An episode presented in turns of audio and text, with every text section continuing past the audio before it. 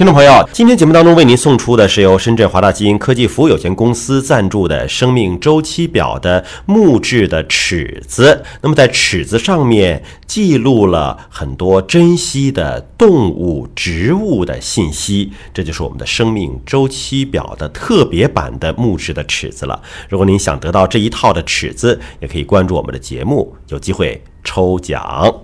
我们都知道这个冰岛只有三十万人，但是冰岛的足球队很强，为什么？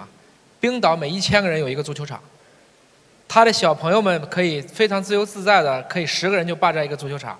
所以，如果基因这件事情不从孩子开始做，我觉得说二十一世纪是生命科学的世纪，我们最终你可能还是不能够啊获得这个科学和产业的这个胜利的。其实，生命科学在做什么？生命科学是把我们以前认为的生命信息数字化。任何的学科如果不能用我们自然哲学的最高语言。数学语言去阐述的话，它都够不上是一门科学，它充其量还只是一种我们说可以被验证的方法。生命科学，我们如果从达尔文的物种起源，从赫胥黎的演化论开始，那么到今天也就是一百五六十年的时间，几乎没有定理，我们写不出一个公式，我们知道的无外乎就是个中心法则，从 DNA 到 RNA，RNA 到蛋白质，相互之间可以做一点作用。但是因为有了基因测序，我们看见了我们过去的熟知的 A T C G 可以变成零一零一了，我们开始把 B T 和 I T 结合在一起了，我们诞生了生物信息学了，这些学科又跟着物理和化学开始交叉融合了，所以在我看到的是，实际上我们的生命科学开始逐渐的接近于这个学科的本质，而且我们正试图于。用以前理化上的很多的知识的跨界交叉和融合，来完成对生命科学的阐释，特别是搞清楚人类本身的生老病死，这就是今天特别想跟大家分享的一个话题。上午啊，菠萝兄讲了讲肿瘤，豌豆老师给大家也聊了聊罕见病。华大基因其实是做非常非常多的一些人类的基本研究的。我也觉得罕见病现在的确是一个痛点。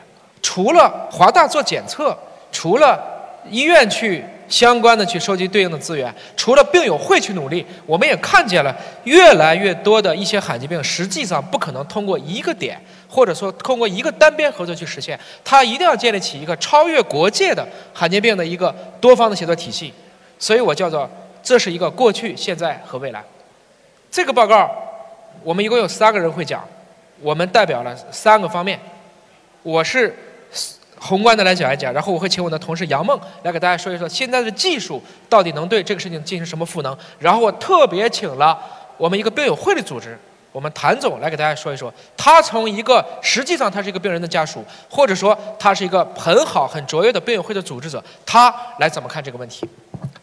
首先告诉大家，没有人在基因上是完美的，在座的各位和我，我们只能叫做正常人，对吧？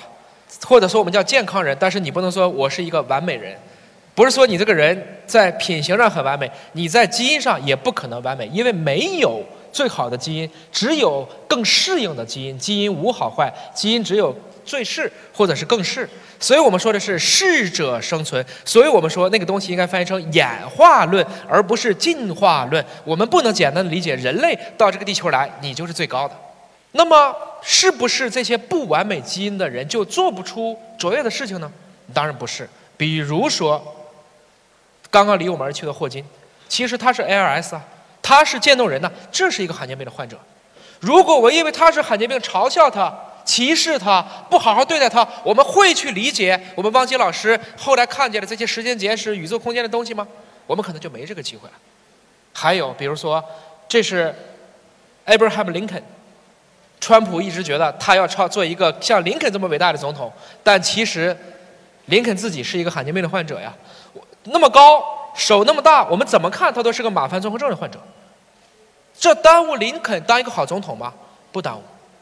如果我们因为哎你马凡综合症啊不能评选美国总统，这不就成了基因歧视了吗？我们还可能看见美国最后统一吗？不知道，也许会拖很多很多年。那除了林肯还有吗？当然有了，比如说维多利亚女王，为什么今天把她拿出来？这是我们今天要讨论的话题——血友病。英国的这个维多利亚女王当年有一个笑话，号称以一己之力祸害了整个欧洲王室。为啥？她血友病携带，生出来的这些公主们很多都携带。血友病又是个 X 染色体的连锁遗传，我们就叫伴性遗传。因为女性是两个 X，男性是一个 X 一个 Y，所以一旦命不好遇到了那个不好的 X，只要生儿子就一定得血友病。他又生了好多公主，公主又嫁给了其他各个欧洲公国的列位王子王孙。大家听懂了吗？整个欧洲的王室都血友病。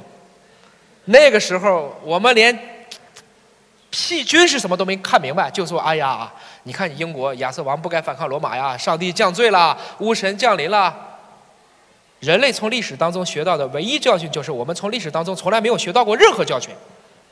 今天我们依然对基因、对生物技术有好多的误解。如果你看一看几百年前我们遇到的这个困境，和今天是一样的。这是维多利亚的故事。那么，包括梵高，大家说梵高这么伟大的画家也被歧视吗？梵高什么时候伟大的？死后一百年以后啊。梵高在世的时候，他画的画有人看吗？可能没有，不符合今天的现代审美。梵梵高的色彩为什么这么的？我们说特别。后来发现他可能是一个卟啉症，这是一种铜代谢异常，他看的颜色和正常人是不一样的。相当于我们有好多自闭症的宝宝，他画出的东西很美。包括大家今天如果愿意献点爱心的话，我们边上放了很多华大幼儿园小朋友的这个义卖作品，大家也可以拿回家。孩子们的视角和成人是不一样的。我想说，这些名人他们都是某种罕见病的患者。换句话讲，当上帝给你关上了一扇窗，上帝必然会给你打开另一扇门。这就是应该我们所应该对这些罕见病人所有的态度。这个世界之所以美丽，就因为我们从来没有放弃过任何一种色彩，哪怕是黑色。黑夜给了我们黑色的眼睛，我们却要用它去寻找光明。当潘多拉的盒子打到最后的时候，出现的那个词叫做“希望 ”（hope）。我们就是要给这些人带来希望的。我们以前面对天花，面对很多的传染病，也束手无策，直到疫苗的发明。而今天，当我们明白基因可以治疗的时候，在座的同学们，等你们到我这个岁数的时候，我是一九七九年的，大概比你们大二十多岁。我相信到那一天，基因治疗就会变成常态，就相当于人类在一九七九年联合宣布我们消灭了天花一样，我们可以真正让人类去远离遗传病。我想说，即使用华大自己的数据去看。我们用六百种遗传病去筛查，平均每一个人也携带了三十个位点，没有人在基因上是完美的。从概率上讲，谁有罕见病，他们替我们正常人承担了那个小概率的事件。我们换句话讲，总有人要倒霉的，他倒霉了，所以你没倒霉，就这么简单。我们对他更应该去爱护，这是我们人类试错当中的一些稀缺品。其实我们应该对他比像对正常人更尊重。他替我们群体承担的痛苦。我还想说的是，所谓罕见病，无外乎是今天的技术或成本还不足以能够去解决这个问题。今天不行，明天行。你没有方案，别人有方案，我们总有一天能解决这些问题。我还想说，毕竟在历史上有非常非常多的人，他们都是罕见病的患者。如果我们忽略了这些罕见病的事情，我们可能会错过很多人类历史上的璀璨的时刻，所以正是因为有了这些罕见病人，他们在诊断的过程中，他们捐献了自己那些宝贵的样品，特别是数据。我们用了这些数据做成了数据库，开始对正常人做筛查，才使得更多的人的后代远离了罕见病。这就涉及到我们的这些人类的遗传数据要共享的。我们明白了，其实我们同病相怜。DNA 上，我们非常非常的接近。且不说我和您之间的差别，即使我是男的，你是女的，我是老的，你是年轻的，我长得颜值没你高，但我们之间的基因差别不会超过千分之五。我们本来就是一家，特别是中国人，五百年前我们也许不是一家，五千年前我们大概率是一家，五万年前。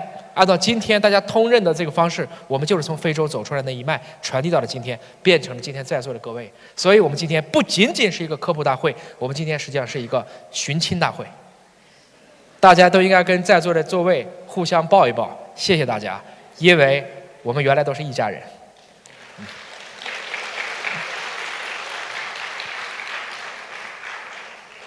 物质时代过去了原来大家买不起东西，现在东西都太多了，对吧？玩的也多，吃的也多。那个年代的东西统一在原子上，原子是私有的，这个手机是我的，就不是你的。一旦共享了，一旦折旧了，就开始贬值。这种情况下，其实它的分配方式，要不按权力分，要不按资本分，要不按劳动力分，要不按需求分配。这是物质时代。这个时代现在已经富足了，从物质时代往下走一步，就到了信息时代。信息时代统一在比特上。曾经有个人问了我一个很有意思的问题：这个硬盘存数据和不存数据，它的重量会变化吗？我说不会。但是你觉得它的价值会变化吧？我说会，要看这里面存的是什么东西。这个东西是非常有意思的。物质时代，这个手机是我的就不是你的；但到了信息时代，这张照片是我的也可以是你的。分享的越多越值钱，这不是个很有意思的事情吗？信息是倾向于让大家去做分享的，但是在罕见病的过程中，我们发现了一个核心问题是，经常出现信息孤岛。很多罕见病的发现率，特别是有一种叫极罕见病，超过了十万分之一以上的发病率，甚至有一些罕见病在中国目前已经报道的案例不超过十个人，也就是说一亿分之一的发病率。但是这些人彼此之间可能都没遇到过。我们在临床上经常会遇到这个问题。协和说历史上遇到过一个，湘雅遇到过一个，福大儿科遇到过一个，也许重庆儿童医院遇到过一个，但是他们没有在一起把数据组合在一起。这种情况下，其实我们可能就浪费了这么宝贵的一次相关的资源。我再往下看，就到了这个生命时代。生命时代，我认为这是一个相对不足，或者说是一个永不过剩的时代。没有人会痛恨自己活得长吧？如果你健康的话，没有人不希望自己非常非常的，应该说体力也很好，颜值也很高，智力也不错吧？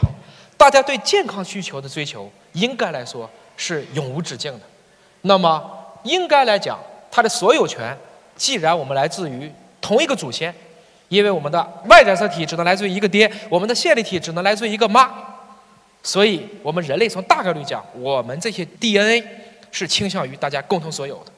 今天它是一个相对不足的，虽然今年中国人的人均寿命已经超过了七十六岁，一九四九年。中国人的平均寿命是三十九岁，七十年，中国人的人均寿命翻了一倍，但我们大家觉得似乎还可以再活长一点。我们似乎虽然我们已经是活得最长的一代之人，我们总觉得我们还应该再多活长一点，可以更多的去体验这个社会。所以，他对健康和长寿的需求是永无止境的。但是如果让群体健康，前提是每一个个体都可能在充分保护你的隐私的情况下。把你自己那一份共享出来。一九八九年，当美国和英国的科学家提出要测一个人的基因组序列的时候，我们就知道了这个国际人类基因组计划。九九年的时候，当我们刚才的杨浩明老师代表中国递交了我们想做这个项目的时候，华大基因为此而成立了。这个项目做完了以后，我们知道了原来一个人有三十亿个碱基，分布在了二十三条染色体，当然男女不一样。我们开始知道，我们好多基因和我们的表情是有关系的。我们能够去解释今天我们非常多的一些基因的问题。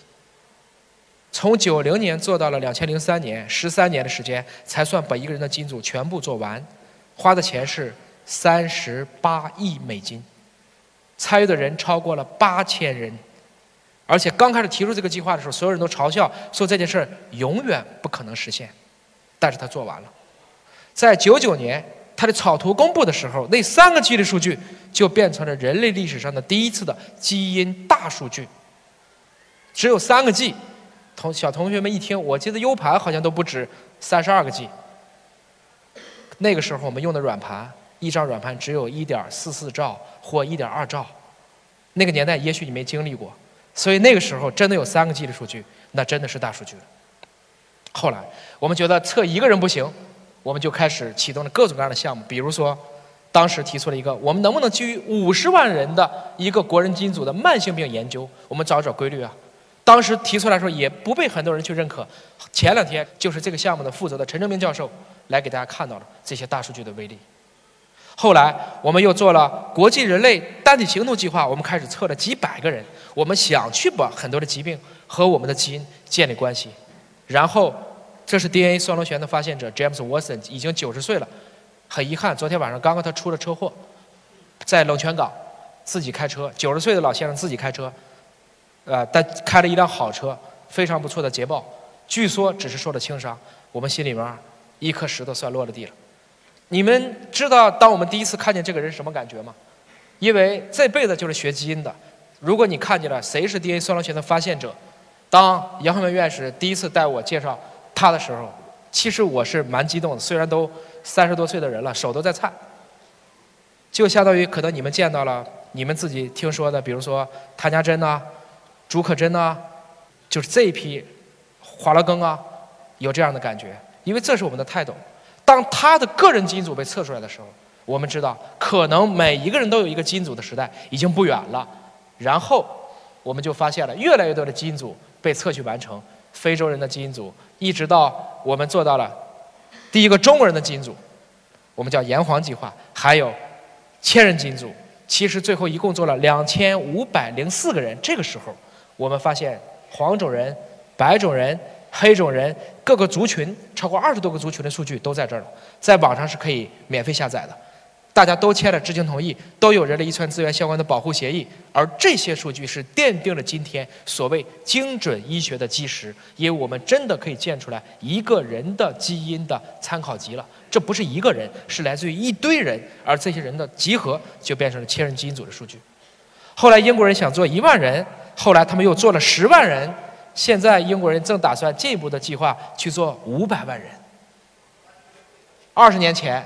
我不认为智能手机能普及，我不知道甚至什么叫智能手机。我也觉得再过十年，每个人可能都有自己的个人基因组，不管你信不信，这一天反正是来了。在做人类基因组计划的时候，大家明白了一个道理：既然这个基因是属于所有人的，那么共有、共为、共享就应该成为人类基因组精神的基石。共有、共为、共享所提倡的。就应该是这个样子。这个过程中特别强调了要会益分享，真正因为这个事情受到了益处，不管是经济利益或其他的权益，应该均等的或按贡献分配给相关所有的人。同时，我们应该保护个人信息的安全，个人的财富不能受到伤害。但是我们还可以查询，像银行一样，你有一套严格可溯的溯源制度，如果有了问题，将受到严格的经济处罚。以防止有人，比如说做基因歧视，或者把基因的这些事情用于滥用。那么，而我过去看见的是什么？这是一个过去我们在罕见病的一个能力地图，特别乱，几乎都是两两连接的，超过三方合作的都没有。比如说，病人不知道到哪去找医生，医生也不知道到哪去招募病人，病友会往往都在为得到公益基金的援助痛苦不迭。华大的诊断公司有的时候特别想看一下病人什么情况，因为我光看基因数据有的时候不能给准确的判断，但发现我们拿不到病人的数据。药厂更加难以招募到足够的罕见病的病人，政府或者说我们的监管机构也出台不了。比如说在中国，今天到底罕见病是个什么定义都没有，中国连罕见病的发病率这个定义目前都还有争议。大家听明白了吗？蛮拧。任何两两之间似乎都有道理，任何三方之间似乎都没有合作。我想说的是，这就是我刚才讲到的信息孤岛。我们不想这样，我们特别希望从患者方、病友方、医疗方、基因测序公司方，包括公益基金会、包括药厂、其他的诊断公司，哪怕包括媒体和监管机构，都能够在同一张地图上找到自己的那个位置。我们把这些资料互通有无，我们把这些信息开放共享，我们充分保护每个人的权益，特别强调还要会议分享。所以这件事情是一定会超越国家的，因为如我所说的，罕见病的发病率太低了。但是你如果从一个全世界的人口来看，地球上是有七十亿人的，而如果你只看丹麦，丹麦这个国家大家觉得不小吧？丹麦有多少人呢？五百六十万人。所以，丹麦真的做罕见病研究的时候，发病率都不够，他必须把北欧的几个国家合在一起去研究。这就是说，这种小概率的事件，我们更需要更大领域的、更大范围和视野的去考虑。这是我在很多地方看见的一句话，说他的样品非常的珍贵。你看见他是一个病人，可是就是因为这些病人，才使得我们的医学进步了。当一个肿瘤的晚期的病例被治愈了，我们知道了啊，原来这么治可以治愈。当一个肿瘤晚期的这个病人去世了，我们知道这么做不行。大家想过吗？这些病人其实才是对我们这些正常人最大最大的贡献者。当然，我们还得去感谢那些实验动物们，让我们也为小白鼠默哀一秒钟。人类几乎所有的实验、临床实验。药物实验都是先做小白鼠，然后再做狗啊，做其他的大型动物。所以有一句话我特别不认可：胆小如鼠。其实小白鼠真的不怎么胆小的，我们应该说胆小如人。你自己都不敢做，拿小白鼠折腾半天，最后还骂人家胆小如鼠。这句话其实确实应该重新去考量。那么应该来讲，对罕见病的患者，他是派生在健康人群的。我们绝大部分的罕见病。都是来自于正常的家庭啊，罕见病、罕见病人他很难结婚的，所以即使是正常的夫妇也能生出罕见病的患者，原因就是在于没有人在基因上是完美的。那这一部分人，我们希望可以在临床、在科研和产业应用上都有自己的一个立足点，大家都能够去享受到因为这种基因不幸所带来的这种痛苦。在这个过程中，我们做基因检测的特别害怕的就是这个 VUS。大家可能看这个字面的意思不懂，简单的说，它有突变，但是我不知道这个突变的意义是什么，我们称之为临床突变意义不明。怎么办？只能有更多的人去贡献自己的表型，贡献自己的数据，去把这个坑填上。相当于这个位点可能有问题，但真正要让这个位点确定成它就是有问题，我们需要时间，我们需要更多的案例去证明，这就是这些人所存在的一个意义。那么。这是这一次我们特别特别想要讲出的一个案例，那这就是一个关于血友病的案例。一会儿大家还会更进一步去讲这个。我想说的是，就是通过这样一个血友病的案例，我们只做了几百个人，我们就能够解决非常非常多的十八个原来意义不明的变异。我们今天知道了，虽然大家刚才已经听见了，从维多利亚女王时期我们就开始研究这个病，可是今天又只做了这八百多个人。通过临床专家的合作，通过病友会的努力，通过华大基因的积极贡献，大家一起努力，我们发现原来还有这么多的新发位点，我们是不知道的。我们也为过去的血友病筛查解决了好多原来没有想清楚的问题，同时我们大大降低了病人的负担。我们还承诺拿出十万的善款去补贴这些携带者，特别是谁为这个数据库捐献了位点，我们可以用区块链的技术对它进行溯源。把这部分以后对健康人进行筛查的钱的利润反补给他们，感谢他们对健康人不得血友病所贡献的这个基因位点的贡献，这是真正的让患者的权益可以得到一个会议分享。那么还有一个，今天的基因数据确实是一个双刃剑。我们提倡开放共享，前提是要确保这个人要知情同意。